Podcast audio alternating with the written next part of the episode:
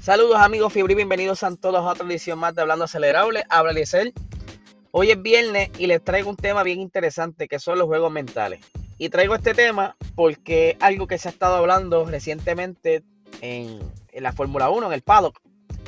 Y en especial Christian Horner, que estaba diciendo que Lewis Hamilton está aplicando el juego de juego mental hacia Max para, para desconcentrar de alguna manera o qué.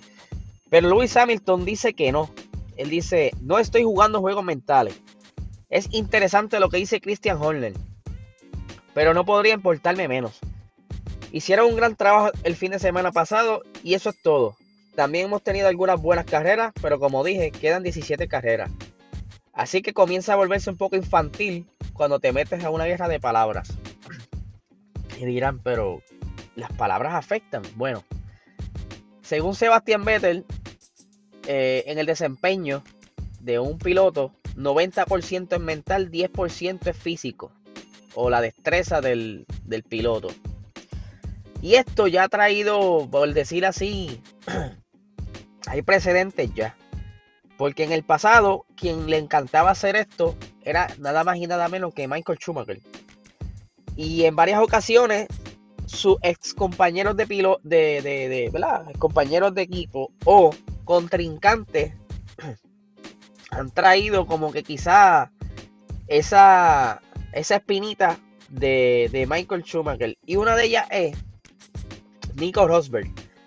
Nico Rosberg cuenta que un día, eh, un sábado de quali, estaban ya por comenzar la sesión. Y él decía que tenía que ir al baño, tenía que orinar. Pero en el, en el garage de, de los pits, donde él estaba, solamente había un baño. Y en ese momento, cuando fui al baño, estaba cerrada la puerta. Él asume que hay alguien adentro, toca y dice, por favor, eh, necesito ir al baño. Este, ya mismo voy a, a comenzar la quali. Él dice, contra nadie sale, será un mecánico. Por favor, déjeme entrar. Pero él dice, mira, no voy a insistir. No me gusta insistir en una puerta. Quizás la persona de verdad está utilizando el baño. Y después de un rato de esperar afuera, se desespera, no aguanta más. Y ve que cerca de él hay un, envase de aceite. Y decide orinar en el envase de aceite. Cuando termina, y está como que, ¿verdad? Montándose para atrás, poniéndose la ropa para atrás. Sale del baño, nada más y nada menos que Michael Schumacher, con una sonrisa en la cara. Lo que aparenta ser, según Nico, ese día no pudo dar el mejor rendimiento de él. Porque eso como que le, entró como que contra. Él sabía que era yo y no me dejó entrar. No me dejó utilizar el baño. Y él dice, esto fue una, estrategia de, Michael para desconcentrarme ese día. Y esa no es la única de Michael Schumacher.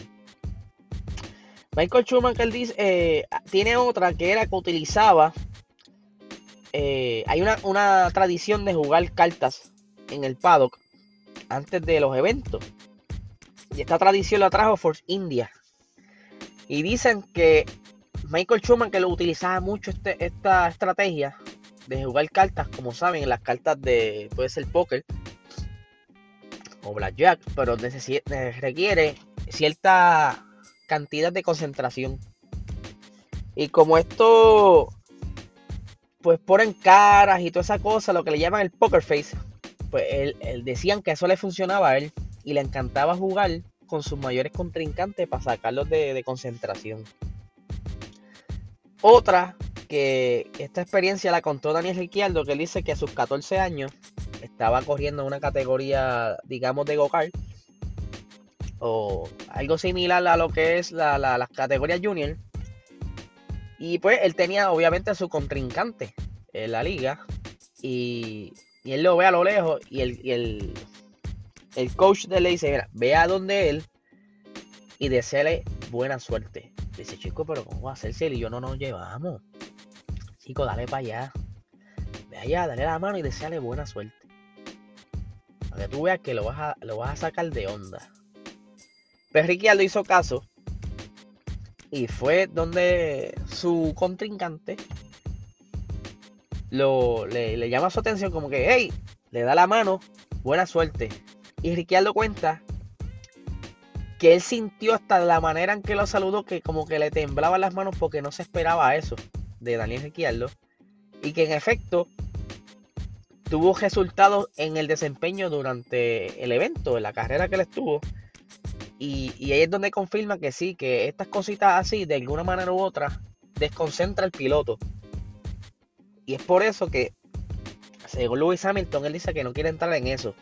Aunque recientemente, en la carrera de Barcelona, que estaba Nico Rosberg de comentarista, él dice que Lewis Hamilton es prácticamente, diría yo, como un payaso. De frente le está sonriendo, pero por dentro está molesto. Porque Lewis Hamilton lo ha dicho en, otras ocasiones que él, él no le gusta perder, pero obviamente de manera competitiva como cualquier otra persona que le gusta competir.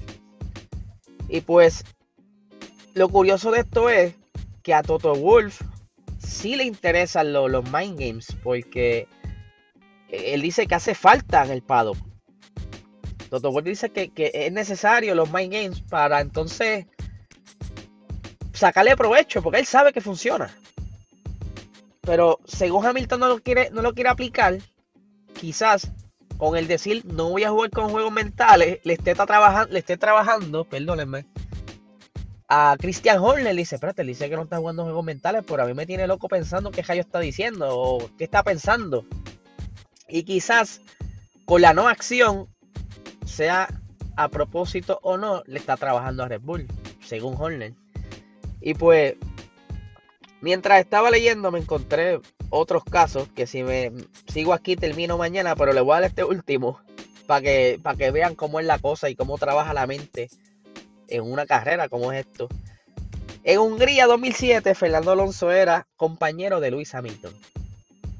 Y pues en un momento dado, en una quali, Alonso entra al pit y Luis Hamilton necesitaba la goma para poder hacer eh, mejor tiempo porque se, veía que Luis Hamilton tenía mejor ritmo que Alonso.